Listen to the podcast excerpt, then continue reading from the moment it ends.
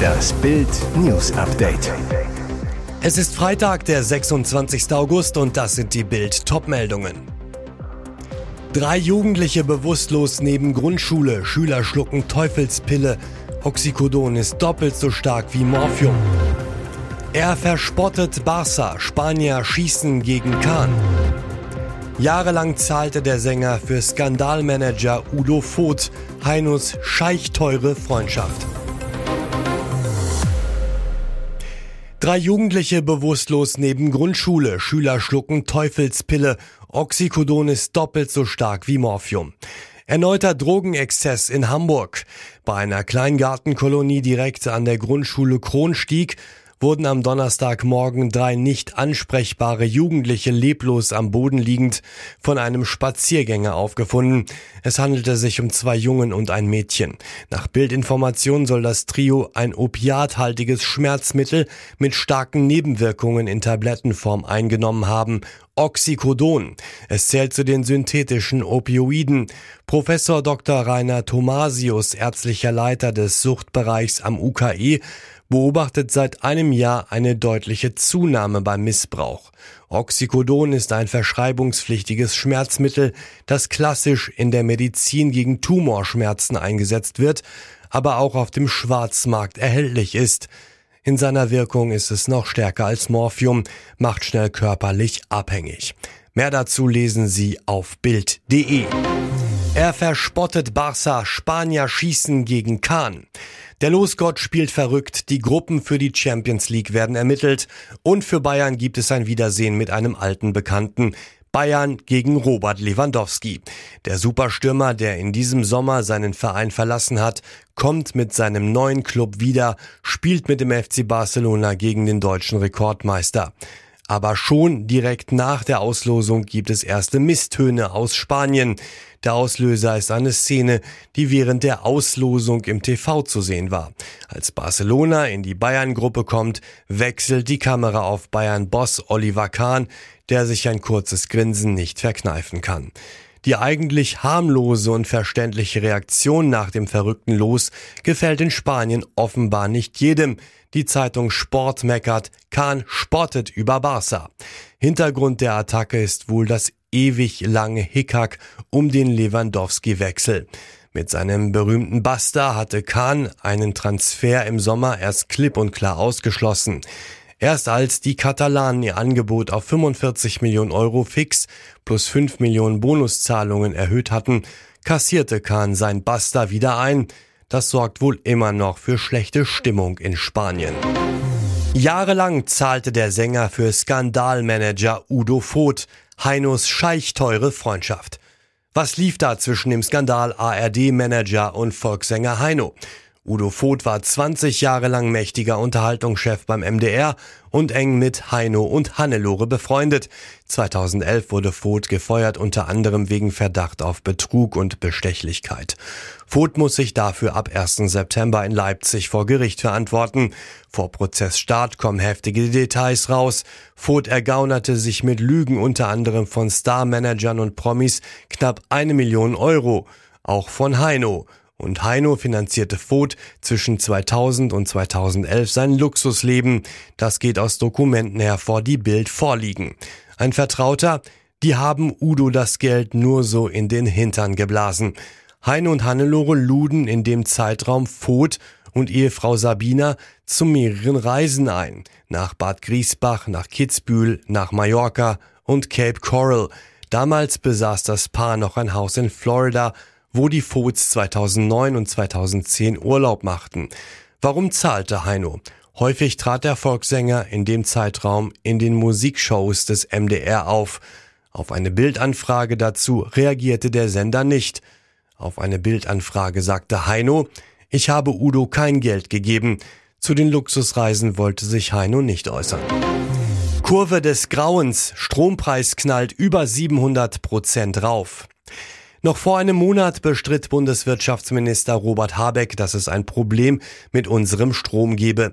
Nur bei Gas würde es eng werden, sagte er. Auch Grünen-Parteichefin Ricarda Lang betonte mehrmals, nein, wir haben kein Stromproblem, nur ein Gasproblem. Von wegen. Anleger machen sehr deutlich, was sie von diesen Beschwichtigungen halten. Gar nichts. Der Gaspreis explodiert und da Gas auch zur Stromproduktion genutzt wird, verachtfachte sich der gehandelte Strom an der Energiebörse für Energie- und energienahe Produkte EEX in Leipzig binnen eines Jahres. Die Megawattstunde Strom zur Lieferung im Folgejahr kostete vor einem Jahr noch 81 Euro. Ein Jahr später liegt der Preis schon bei 655,50 Euro pro Megawattstunde. Ein Rekordhoch. Zum Vergleich, im langjährigen Mittel bewegt sich der Preis pro Megawattstunde zwischen 35 und 55 Euro. Die Stromversorger kaufen oft ein Jahr im Voraus Kontingente ein. Verteuerungen schlagen deshalb oft erst verzögert zu. Die hohen Börsenpreise sind allerdings ein heftiges Warnsignal, dass Verbraucher sich auf deutlich höhere Endkundenpreise einstellen müssen. Alles zur Kurve des Grauens lesen Sie auf Bild.de. TV-Star Joko Winterscheid, heimliche Hochzeit. Bei strahlendem Sonnenschein hat er Ja gesagt. Nach Bildinformationen hat TV-Star Joko Winterscheid am Donnerstagmittag seine langjährige Partnerin Lisa Sauer standesamtlich im Rathaus am Tegernsee geheiratet. Die beiden sind seit 17 Jahren zusammen, haben eine gemeinsame Tochter. Nur der enge Familien- und Freundeskreis war zu der Zeremonie eingeladen. Winterscheid trug einen grünen Anzug, die Braut weißes kurzes Kleid. Direkt am Wasser des Tegernsees ließ die Gesellschaft das Paar hochleben. Joko Winterscheid und seine Lisa werden das Jawort noch mit einer großen Sause im Ausland feiern. Und jetzt weitere wichtige Meldungen des Tages vom Bild Newsdesk. Die US Open finden in diesem Jahr ohne Superstar Novak Djokovic statt. Der 21-fache Grand Slam-Sieger steht nicht auf der offiziellen Meldeliste des Turniers. Grund ist, dass Djokovic als ungeimpfter nicht in die USA einreisen darf. Djokovic ist nach wie vor nicht gegen das Coronavirus geimpft, lehnt Vakzine ab. Nach seinem Wimbledon-Sieg sagte er, ich bin nicht geimpft und ich plane nicht, mich impfen zu lassen. Der Serbe hatte deshalb bis zuletzt auf eine Änderung der Einreisebestimmungen gehofft.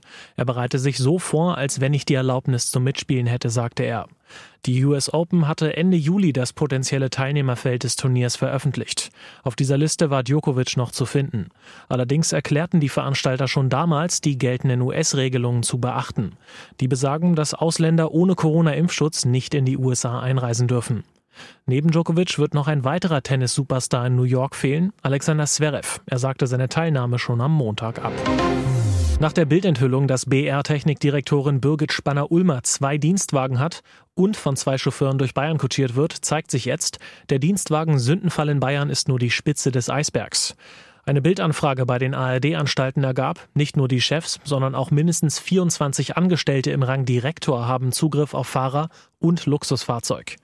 Der SWR stellt Intendant Kai Gnifke und sämtlichen acht Direktoren Dienstwagen inklusive Fahrer für berufliche Fahrten zur Verfügung.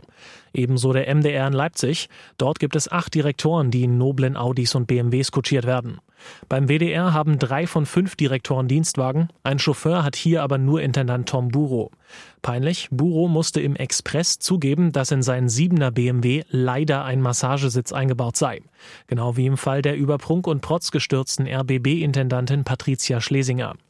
Im hohen Norden stellt der NDR seinem Intendanten Joachim Knut und auch gleich Stellvertreterin Andrea Lüttke Dienstwagen samt Fahrer zur Verfügung. Das ist im Dienstvertrag verankert. Der Luxus kommt die Deutschen teuer zu stehen. Alle Gebührenzahler zahlen für Autos und Fahrer. Allein für eine einzige Mercedes E-Klasse können nach Bildberechnungen jährlich Kosten von mehr als 4.800 Euro entstehen. Obendrauf kommen die Fahrergehälter und die sind teuer, in der ARD bis 4.115 Euro pro Monat.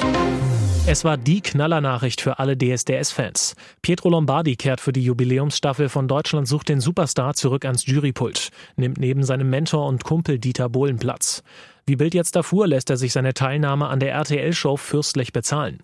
Bild erfuhr aus Produktionskreisen, Pietro soll rund 400.000 Euro Gage für die 20. Staffel bekommen. Ein himmlischer Geldsegen für den werdenden Papa und seine schwangere Freundin Laura Maria. Die Rechtsanwaltsgehilfin und der Sänger, der mit seiner Ex-Frau Sarah Engels schon einen achtjährigen Sohn hat, verkündeten die Baby-News vor wenigen Tagen bei Instagram. Jetzt kann das Babyshopping ja losgehen. Für rund 400.000 Euro ist ja sicherlich noch eine Kleinigkeit für Laura Maria drin. Groß vorbereiten muss Pietro sich wohl nicht für seinen hochdotierten Job. Die Castingshow kennt er im Schlaf. Vor zwölf Jahren machte Dieter Bohlen Pietro zum Gewinner der achten Staffel und bereits 2019 und 20 saß der Sänger neben dem Pop-Titan am Jurypult. Zuvor enthüllte Bild, dass Rapperin Shirin David Dieter Bohlen bei DSDS einen Korb gab, trotz Rekordgage. Die britische Nahrungsmittel- und Getränkeindustrie schlägt wegen des Mangels an Kohlensäure Alarm. Diese fällt als Nebenprodukt bei der Düngemittelproduktion an und wird für sprudelndes Bier benötigt.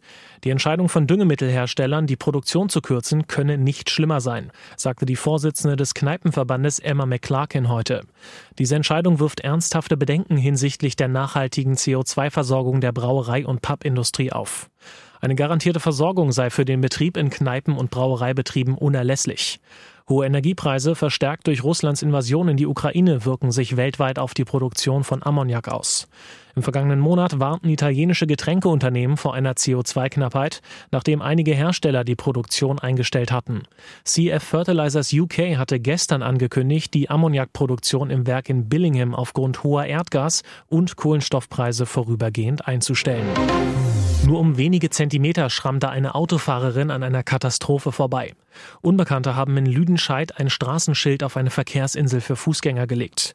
Der untere Teil der Stange ragte etwa 50 Zentimeter auf die Fahrbahn und war so platziert, dass nahende Autos genau in die Spitze hereingeraten konnten. Genau das passierte gestern Morgen gegen 8.30 Uhr.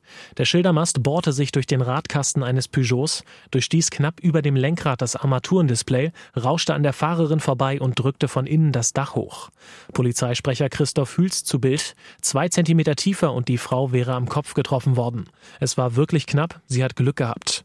Die Polizei ermittelt wegen gefährlichen Eingriffs in den Straßenverkehr. Das Schild hatte ursprünglich in der Nähe der Unfallstelle gestanden. Wie es dort wegkam, ist noch unbekannt.